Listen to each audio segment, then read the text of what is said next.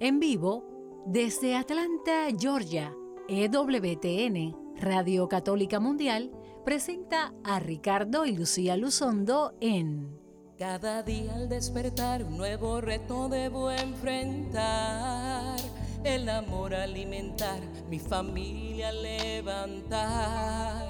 Cada día al despertar, un mundo hostil debo confrontar. Mi salud cuidar, por mis derechos luchar, a mis hijos debo educar. Pero sé que cuento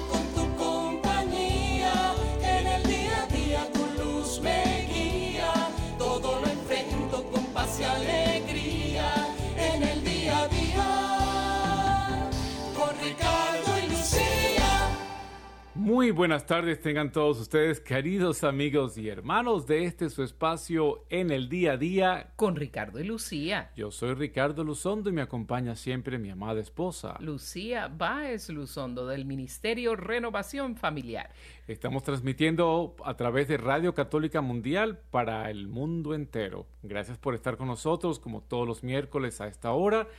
Queremos darles un abrazo especial a todos nuestros amigos que siempre se comunican con nosotros a través de nuestras redes sociales, en Facebook, Ricardo y Lucía, a través del correo electrónico ricardo y que también siguen nuestra página web ricardoylucía.com. Realmente no es muy difícil seguirnos, Ricardo y Lucía en todas partes, en el nombre de Jesús. Amén, así es. Y estamos siempre muy contentos de estar nuevamente con ustedes tratando los temas para ayudarnos a vivir los retos del día a día de nuestra vida, iluminados por la fe en nuestro Señor Jesucristo. Y ahora estamos haciendo una serie que comenzamos ah, el episodio anterior sobre la ideología de género. Es un sistema de creencias que nos está cambiando el mundo y que algunas personas no han escuchado, pero ha estado desarrollándose de una manera más oculta desde los años 60 y ahora se ha manifestado con más fuerza y más apoyo de, de los gobiernos y de la cultura. Y pues ahora es que mucha gente está abriendo los ojos a lo que está pasando con esta ideología que ataca el plan de Dios para el hombre y la mujer, para la familia, ataca lo que es la verdad de la persona humana y los más, ah, los más ah, perseguidos, los más que han salido ah, pues afectados y están saliendo afectados son justamente nuestros hijos y jóvenes. Por eso, siendo algo tan importante, que está cambiándonos la vida eh, en todos los países del mundo, que ha agarrado tanta fuerza, particularmente aquí en los Estados Unidos, en Europa, en América Latina, pues queremos eh, hacer esta serie para informarle a usted, para que usted esté informado, pendiente, porque puede que esto ya haya tocado su casa, su familia o que en el futuro cercano o a medio o a medio plazo pueda tocar su vida. Por eso es tan importante lo que vamos a hacer. Y vamos antes de continuar con nuestra programación y con este interesante tema que vamos a ir desarrollando, vamos a pedirle al Señor Dios Todopoderoso que venga con nosotros, así que les invitamos a todos a conectarse en oración.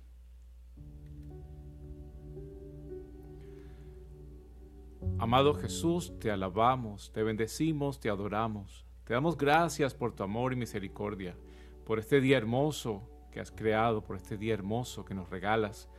por este gran día en el cual recordamos tu amor, misericordia para con nosotros, en el cual, Señor,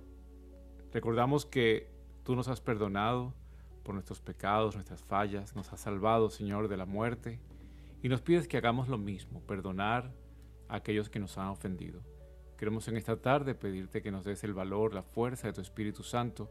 para poder, Señor, cumplir con este mandato, amar al prójimo como a nosotros mismos, perdonarnos, respetarnos y traernos, Señor, a la memoria a aquellas personas que alguna vez nos han hecho mal o nos han hecho daño, ponerlas a tus pies y crucificar, Señor, en tu cruz ese dolor, esa tristeza. Te pedimos, Espíritu Santo, que nos llenes de tu gozo, de tu paz, de tu alegría, para que sigamos adelante unidos en Cristo Jesús, nuestro Señor.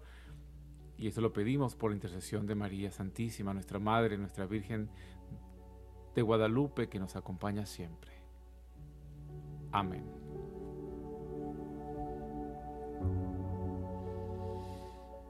Y ya entramos de lleno en el tema de hoy, es la parte 2 de nuestra serie sobre la ideología de género. Pero como entendemos que muchas personas puede que no hayan escuchado la primera parte, queremos repetir cierta información para que cada programa pues sea ah, de información y de luz comprensible para cada persona. Vamos entonces a hablar sobre qué es la ideología de género.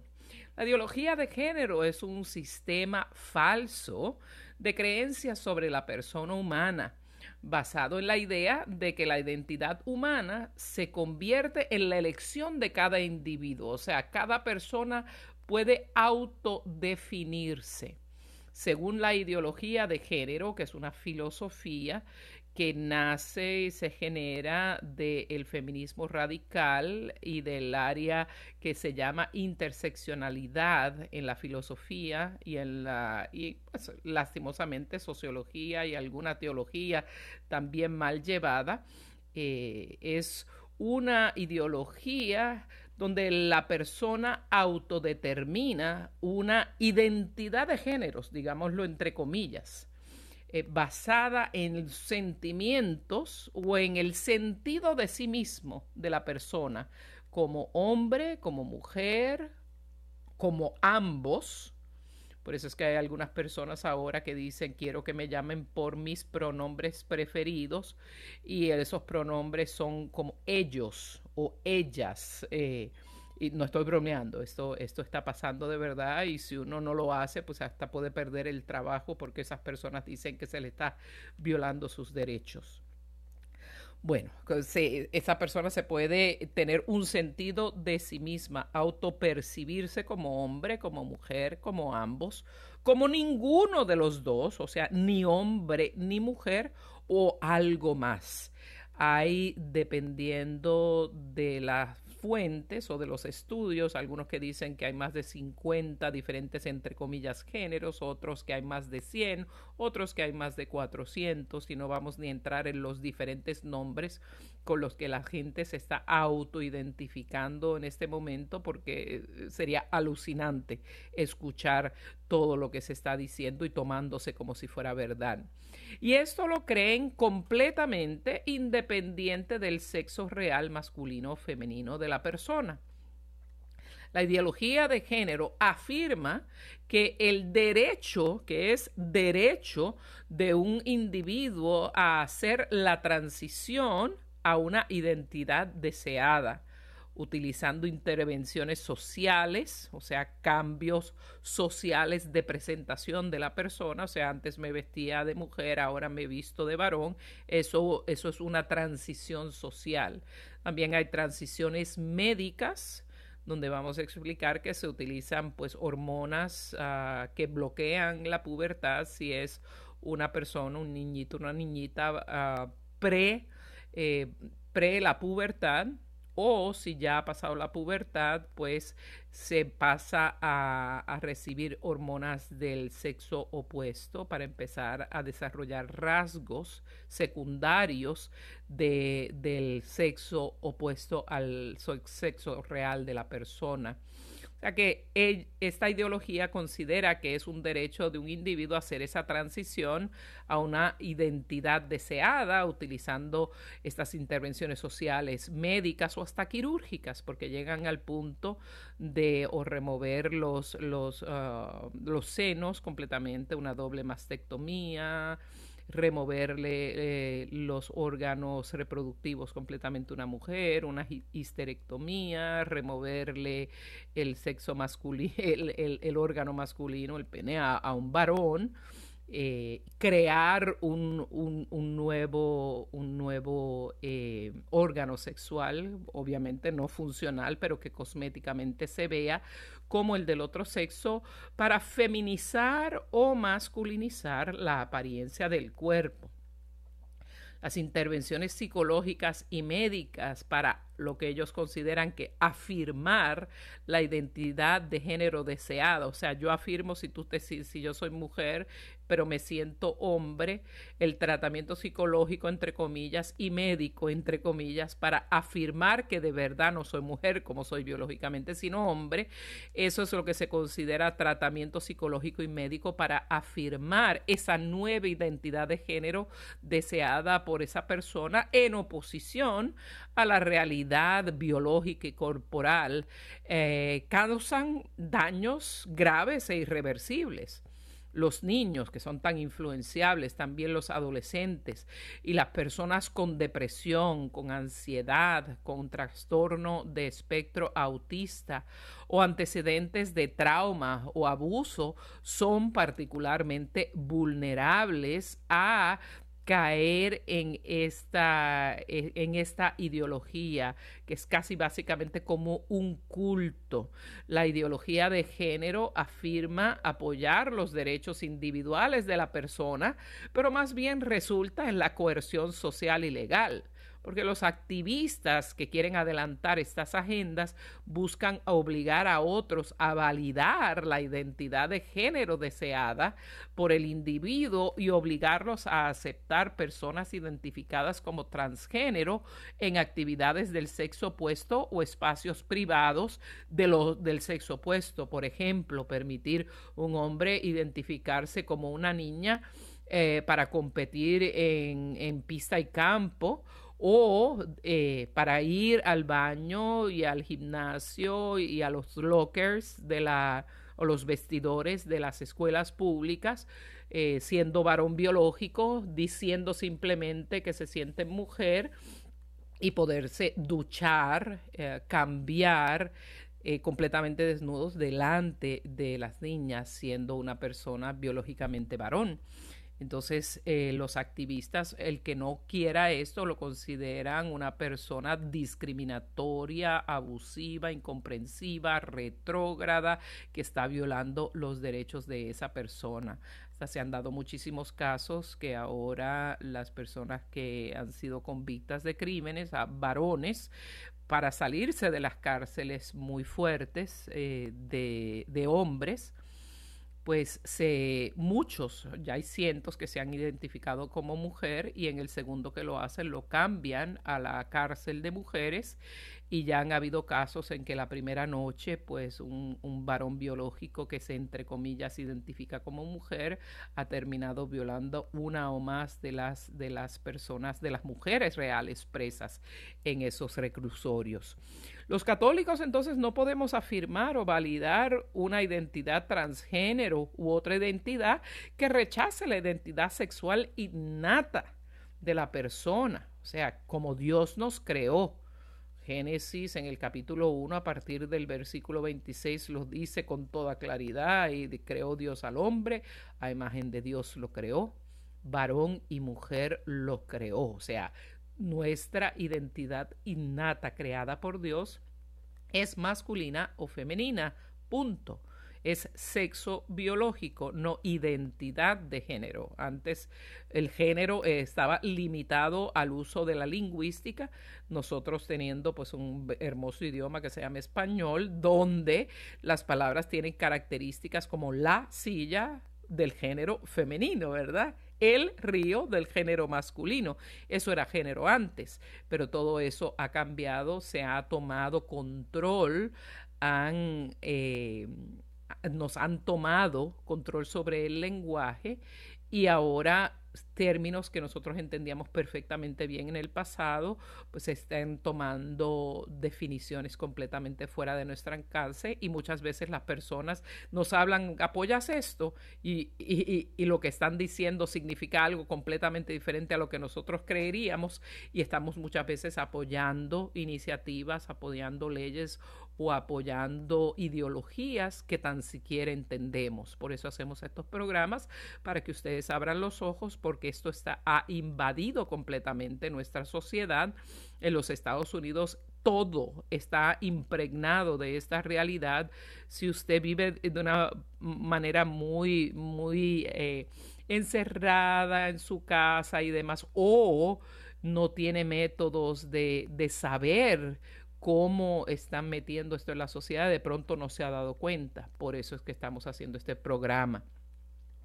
La antropología cristiana, hermanos, ve la sexualidad como un componente fundamental de la personalidad de la persona. Sea, yo soy el, ser humano, la unión de, cuerpo y alma que, que, que, que, componen quién soy yo como Lucía Báez Luzondo. Inseparable mi realidad biológica de mi alma. Ambas son yo. O sea, cuando yo como persona, eh, mi alma le da, infunde vida a mi cuerpo y es inseparable de él. Yo cuando alguien me toca,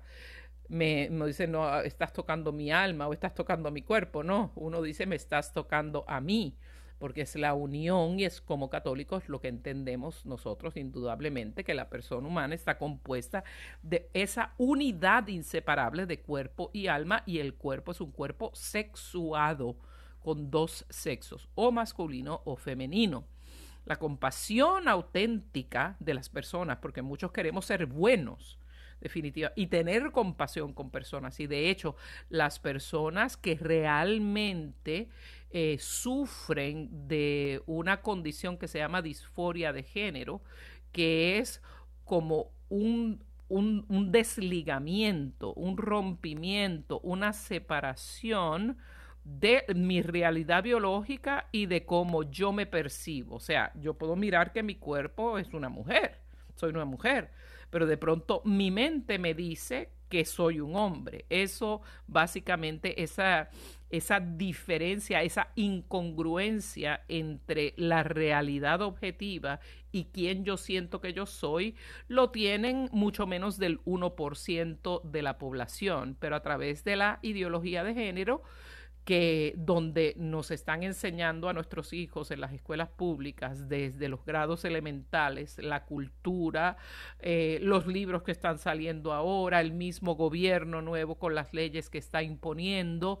eh, las corporaciones, todo el mundo. Eh, hay muchas fuerzas muy poderosas que por dinero y poder están impregnando estas ideologías, especialmente en nuestros niños y jóvenes están tratando de cambiar la realidad de lo que Dios ha creado. Y eh, pues quienes están pagando más significativamente nuestros niños y jóvenes y hasta matrimonios porque hay personas que se están llevando, dejando llevar por estas corrientes y están hasta dejando su, su esposo o su esposa para asumir una nueva identidad del sexo opuesto o de ningún sexo y abandonan su familia. No estoy bromeando con lo que estoy diciendo, esto es una realidad que está pasando por, por cientos y miles de personas eh, diariamente en el mundo y en este país consistentemente están eh, las personas cayendo en este esto que llamamos contagio social porque tenemos que ver la realidad de que hay un muy pequeñísimo por ciento de personas que sufren esta, esta discordancia, este rompimiento e, entre la imagen de lo que ellos sienten, entre sus sentimientos de quiénes son y su, y su realidad biológica. Pero hay un gran cúmulo de personas que lo están creyendo que, son lo que no son en su cuerpo biológico por influencia, por lo que llamamos contagio social de esta ideología y de sus proponentes que tienen mucho dinero, mucho poder y se han metido en todos los ámbitos, desde las escuelas públicas, las universidades, eh, Hollywood, la cultura popular, el mismísimo gobierno uh, que tenemos ahora está adelantando esto mucho más que cualquier otra agenda. Como hemos visto, no se ha hecho absolutamente nada por una reforma inmigratoria, como se había prometido en los primeros 100 días. Ya los pasados, primeros 100 días pasaron hace largo rato y no hubo tiempo ni atención para esto. Pero la mayoría de las leyes que se están imponiendo y adelantando y tratando de pasar en nuestro gobierno sí están enfocadas en adelantar esta ideología. Esta ideología, ah, la compasión auténtica, que es lo que queremos tener con las personas, afirma la dignidad de la persona como un hijo, o sea, como un hombre o como una hija, mujer de Dios que somos, y ayuda a la persona a aceptar su identidad sexual verdadera. Y esto no lo digo yo, esto lo dice el Catecismo de la Iglesia Católica en el numeral 2333, o sea, 2333. La ideología de género niega a Dios como creador y al rechazar la importancia de la diferencia sexual y la persona como unidad de cuerpo y alma, pues refleja una antropología opuesta completamente a nuestra fe católica y a la razón. O sea, decir que un hombre es mujer o que una mujer es hombre o que es ninguno de los dos o aún peor como propone esta ideología, que esa identidad puede ser fluida, que en un mes me, me, identifico como hombre, el siguiente como mujer, el siguiente como ninguno de los dos y más, es, es en contra de la razón, es completamente alucinante cómo se puede creer en algo tan completamente contrario y antitético a, lo que es el sentido común, la lógica, la razón. Entonces, esa es la ideología de género. Por eso, para enseñarla, pues se usan imágenes como el elefante de género o la persona eh, de género, que son muñequitos donde no tienen ningún rasgo ni masculino ni femenino, están llevando esta ideología tan antitética, tan contraria a, la fe católica y a la razón la están invadiendo nuestros hijos en las escuelas con esto y muchas personas no se están dando cuenta. Entonces, vamos a hablar ya habiendo eh, propuesto nuevamente lo que es la ideología de género para nuestros nuevos uh, oyentes de esta segunda parte de, de, esta serie sobre la ideología de género, vamos a hablar entonces de lo que es el sexo en realidad, para que ustedes vayan entendiendo cuán contraria es la ideología de género a la realidad y a la fe.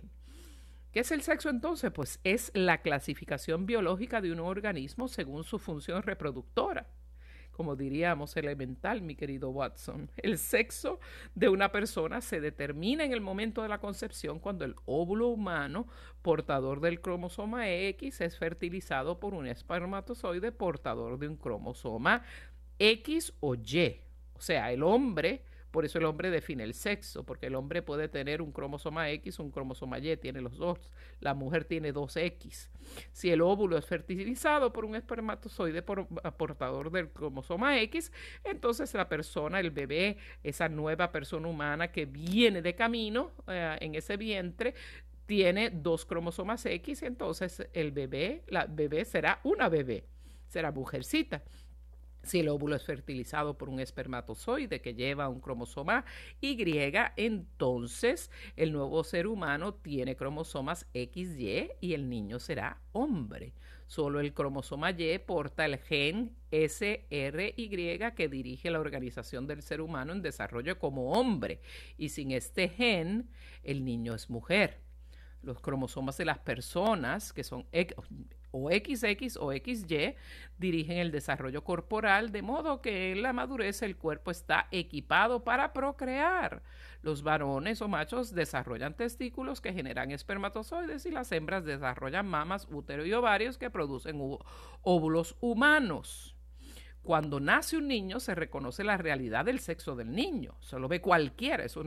eso es una verdad objetiva no subjetiva. Objetiva es algo que yo puedo ver con mis propios ojos. Y estas ideologías están tratando de que no creamos lo que estamos viendo con nuestros propios ojos. Así de contrarias a la realidad son. Esto no se asigna arbitrariamente como dice la ideología de género, que el sexo eh, al nacer es un marcador simplemente, sexo asignado al nacer es como lo llaman ahora, y que el niño o la niña en el futuro es quien puede en su mente definir si es varón o es mujer.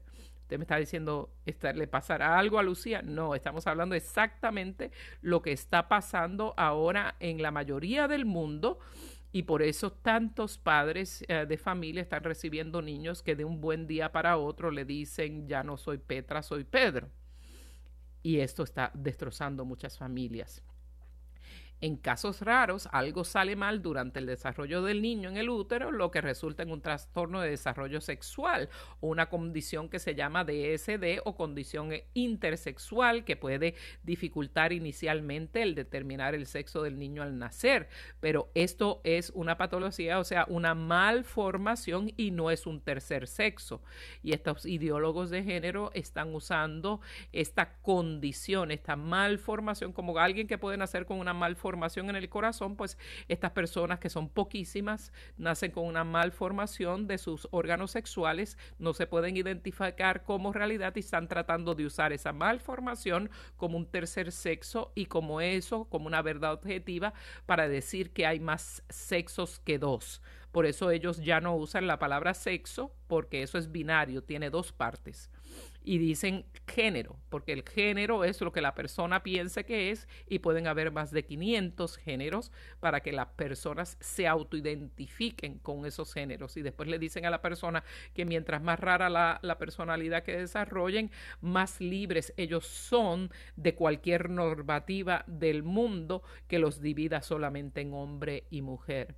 Entonces, desde la concepción, amados hermanos, cada célula del cuerpo de la persona tiene un sexo cada célula. Esos cromosomas XX o XY están en cada célula del cuerpo. Y el sexo de una persona, hombre o mujer, no puede cambiar. Uno puede feminizar la apariencia o hasta operar los órganos para que luzcan del otro sexo, pero la persona objetivamente y verdaderamente es y siempre será lo que nació siendo, hombre o mujer. Segunda eh, definición que nos preguntan muchísimo, entonces, eso de que hablan de que es la identidad de género, que es lo que están tratando de fracturar la persona humana, que es cuerpo y alma, la están tratando de dividir en cinco diferentes segmentos y una es eh, la identidad de género. ¿Qué es entonces esa identidad de género? Pues toda persona tiene una identidad sexual, la realidad es que es o masculino o femenina basado en el sexo biológico. Y la teoría de que cada persona tiene una identidad de género distinta del sexo corporal fue promovida por primera vez en la década de los 50 por el doctor John Money, un psicólogo que trató a transexuales y niños con trastornos de desarrollo sexual como el que acabo, intersex, como el que acabo de, de mencionar. La identidad de género se describe como un sentido interno de ser hombre, mujer u otra cosa que puede o no corresponder al sexo de un individuo asignado al nacer o a características sexuales. La identidad de género es un sentimiento subjetivo, o sea, es lo que yo siento en mi interior. Se basa no en la realidad, sino en los sentimientos. Y a veces está vinculado al sentido de conformidad de una persona con los estereotipos o las normas culturales de lo que se considera ser hombre o mujer. Esto no se puede probar, medir ni validar objetivamente ese sentimiento interior.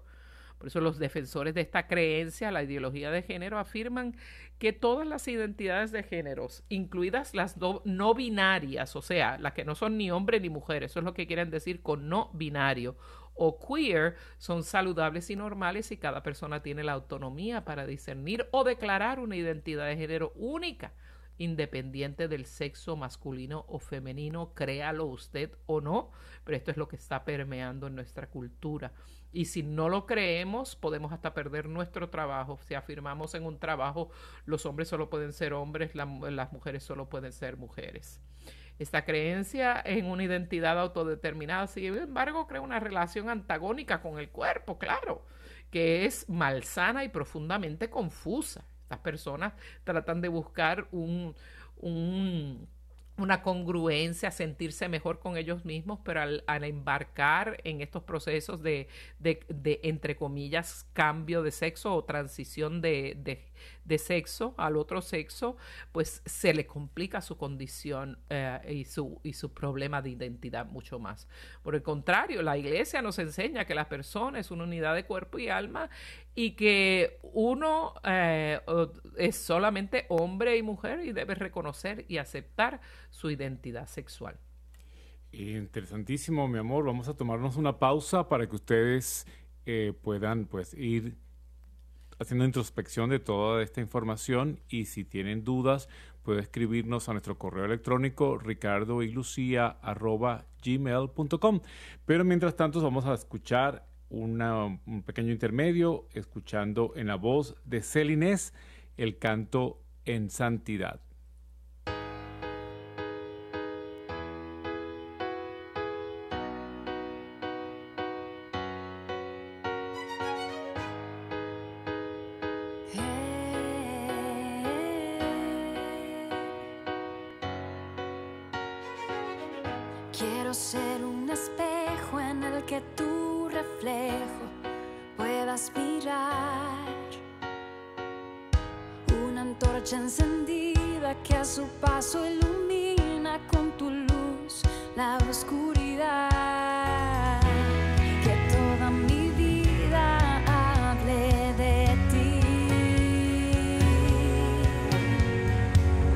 hasta mi último aliento sea para ti.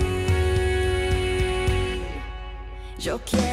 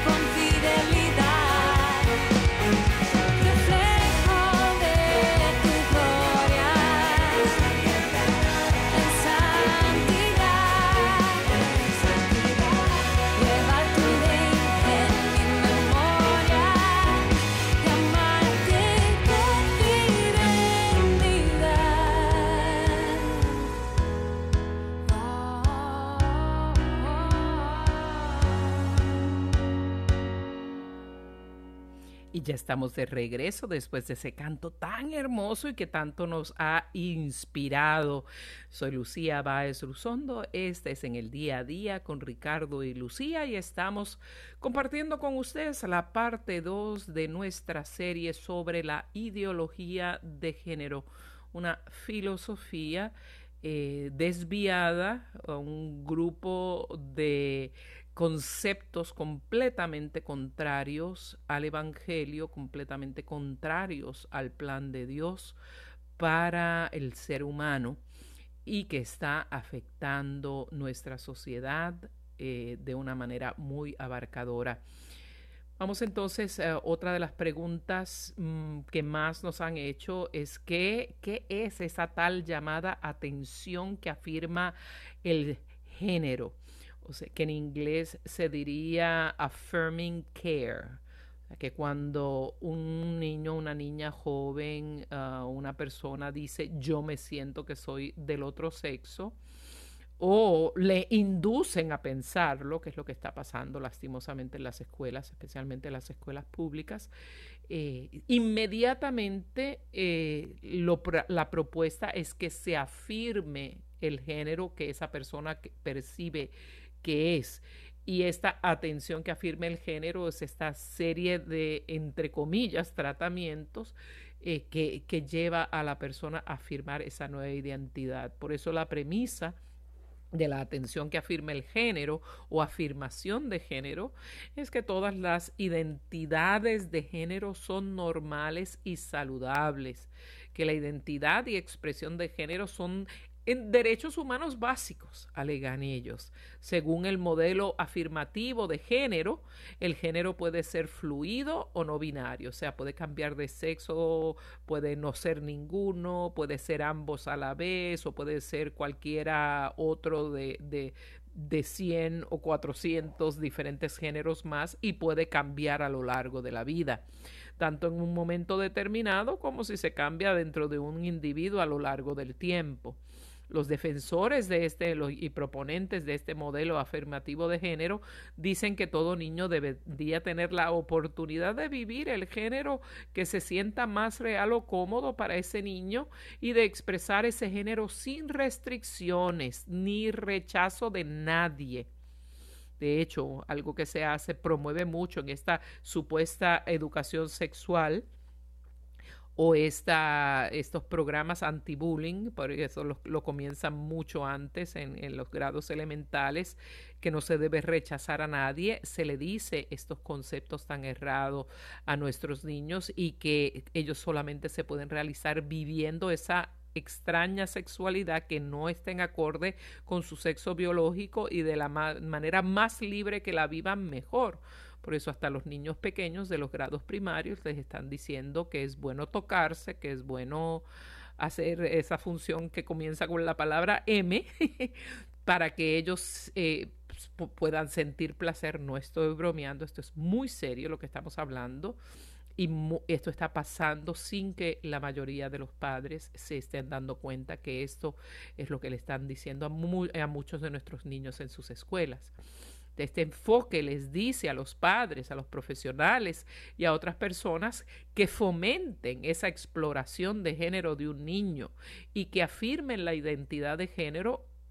afirmada de un niño o adolescente, independientemente si ésta se alinea con el sexo biológico de ese niño o de ese joven aunque las investigaciones muestran, hermanos, que los niños y adolescentes que se identifican como transgéneros o no binarios, o sea, no soy hombre ni mujer, tienen una probabilidad significativamente mayor que sus uh, que, que, puedan tener problemas de salud mental graves. Por eso eh, se, los estudios más recientes muestran que los niños que caen en estas confusiones de sexo y de lo como, que llaman género, que no debemos ni usar la palabra, el, 80, eh, el 87% tienen una condición psicológica de base o más de una, o muchas veces se encuentran en el espectro autista. Sabe que el niño autista como que se enfoca en algo y si algo se le mete en la cabeza es eso, eso, mañana, tarde y noche, es difícil sacarlos de ahí. Muchos los están niños con el espectro autista le están diciendo que todas sus incomodidades con su persona, que nada tienen que ver con su sexualidad, son, eh, son la realidad de su problema es que de verdad son transgénero, que son de diferente género y que solo a través de esa vía van a poder encontrar su paz interior y no es así. Lo llevan por una vía que dura una vida completa de dificultades de tortura, de, muchas veces mutilación ah, física, muchas veces castración completa porque quedan infértiles estos niños o pierden sus órganos sexuales tratando de buscar ese acomodo, esa congruencia entre su cuerpo biológico y lo que ellos se perciben ser este modelo de atención afirmativa, pongámoslo entre comillas, atribuye cualquier patología a reacciones culturales de la diversidad de género, en lugar de a trastornos de salud mental subyacentes que tenga la persona. O sea, todo lo justifican, todas estas condiciones emocionales de nuestros niños y jóvenes, eh, bajo el modelo de cuidado afirmativo que a uno de sus hijos le pueden referir sin decirle a usted, porque muchos estados como California eh, no tienen que notificarle a los padres. Y el niño en algunos estados desde los 13 años tiene la autoridad total de decir esto es lo que yo quiero y, puede estarle pasando esto a, a sus hijos, estar tomando hormonas, eh, bloqueadores de pubertad, hormonas del otro sexo o hasta intervenciones médicas y usted se entera cuando ya lo están haciendo. Muchas veces lo que están haciendo en las escuelas, los profesores, muchos maestros de escuela pública han venido de universidades, eh, en facultades de educación que llevan décadas enseñándole el modelo afirmativo a los maestros, a los consejeros de las escuelas y hasta el personal médico que pueda haber en las escuelas y todo esto le puede estar pasando a su hijo sin que usted se dé eh, cuenta. Si algún niño o niña se identifica como del otro sexo, puede hasta que llegue a la escuela vestido como usted le envía y que en la escuela tan pronto lleguen le cambien a ropa del otro sexo. Cuando se va a su casa, hacen lo mismo y pueden pasar años sin que usted se entere que su hijo está en este proceso. Por eso muchos cuando sus hijos por fin se abren y le dicen lo que está pasando, lo toman totalmente de sorpresa y la gente dice, ¿qué pasó? ¿De dónde salió esto? Por eso nosotros que nos preocupamos tanto, no solo por la fe, sino por el fundamento tan sólido, tan importante, tan crucial, tan básico, esa célula eh, base de la sociedad, de una sociedad sana, de una sociedad que vive en la fe, que es la base de la familia y la relación familiar y la importancia entre hombre y mujer y la complementariedad del hombre y mujer, eso es lo que esta ideología quiere erradicar. El modelo afirmativo de género, este tal mal modelo, es fuertemente promovido por varias asociaciones médicas estadounidenses y por médicos que se especializan en transiciones de género, pero es un enfoque muy comprometido y que no está bien aceptado internacionalmente. O sea, no hay fundamento médico, hay estudios malos, malísimos, mal fundamentados científicamente. Cuando uno estudia, la inmensa mayoría son científicos transgénero que están adelantando, creando esta ciencia, diríamos, esta ciencia manipulada, o si lo hablásemos como nuestros hermanos mexicanos, esta ciencia chueca, esta ciencia manipulada para tratar de convencer a los padres de que si no dejan que los hijos ah, eh, se cambien de sexo, pues se pueden suicidar, que tampoco hay demostración eh, médica que diga que esto es así. De hecho, si los niños se embarcan en este proceso de transicionar el género,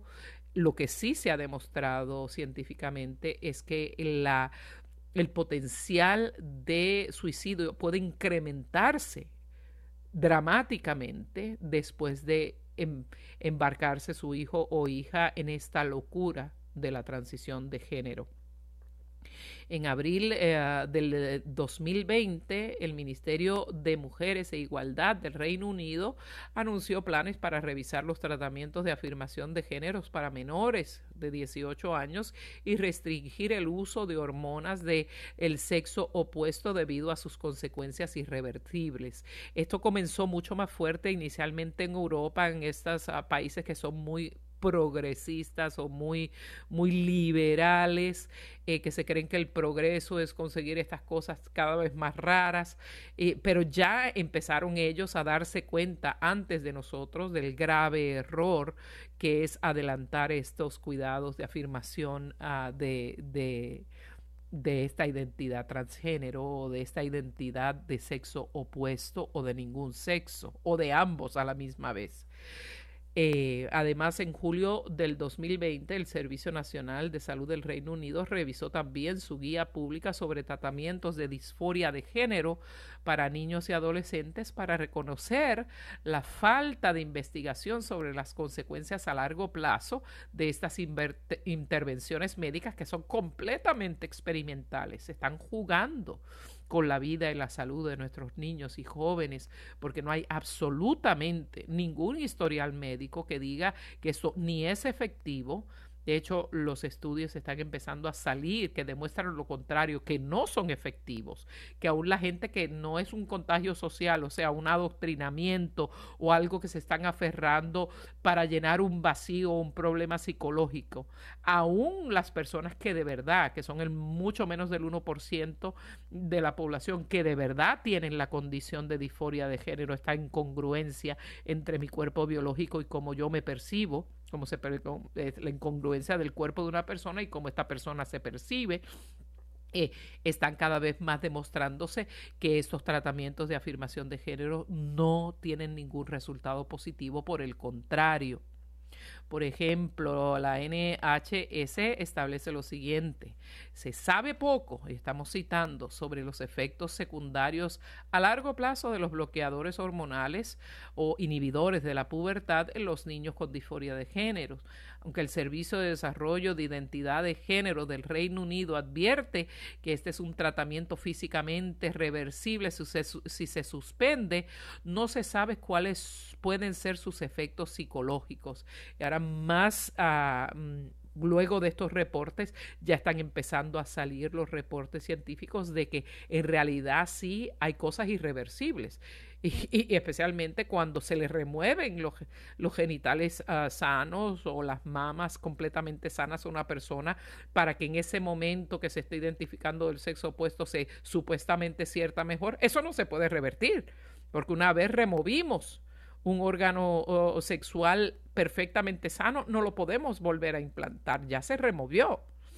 Eh, alegan que se puede hacer una cirugía cosmética de senos, pero siempre es algo no funcional. Eh, tampoco se sabe si los, si los inhibidores hormonales afectan el desarrollo del cerebro del adolescente o los huesos de los niños. Y esto ya se está empezando a demostrar que eh, no tener las hormonas necesarias en el cuerpo de una criatura que vienen con la pubertad, e, está empezando a resultar en, en, una menor densidad ósea para tanto niños como niñas y en una serie, o sea, hay, órganos sexuales disfuncionales, porque si una persona nació con su órgano de varón y le están dando desde pequeñito eh, hormonas uh, de mujer o le, le inhiben o le bloquean la pubertad, las hormonas normales de su sexo, obviamente pues ese órgano va a salir atrofiado, pequeñito, disfuncional. Pues es una tragedia lo que está pasando. Se enumeran riesgos, la NHS enumera riesgos adicionales, incluida la consecuencia que altera la vida. Y citamos, el tratamiento con hormonas del sexo opuesto a largo plazo puede causar infertilidad temporal o incluso permanente. Y claro, eh, muchos casos se han dado de cambio permanente, eh, de, infertilidad permanente de, de ese varón o de esa hembra. Y si hay una operación de cambio de sexo, obviamente, pues se van a remover los órganos sanos y jamás esa persona se va a poder reproducir, jamás va a poder, si sale de esta condición emocional, de este contagio social o eventualmente se ayuda si es que verdaderamente tiene disforia de género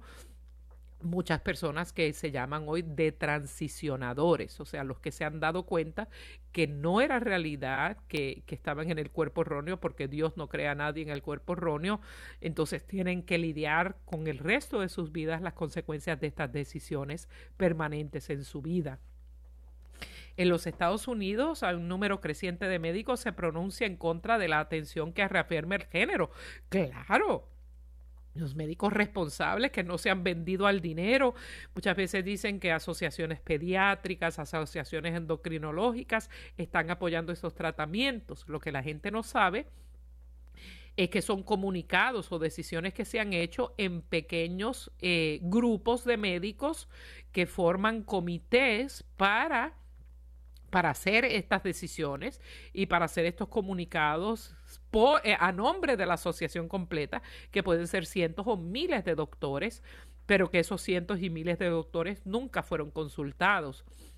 Y quienes son parte de estos equipos que hacen estas decisiones que dicen la asociación completa decidió que sí es bueno afirmar el género y que se debe afirmar el género y que estos tratamientos que afirman el género son positivos, pues claro,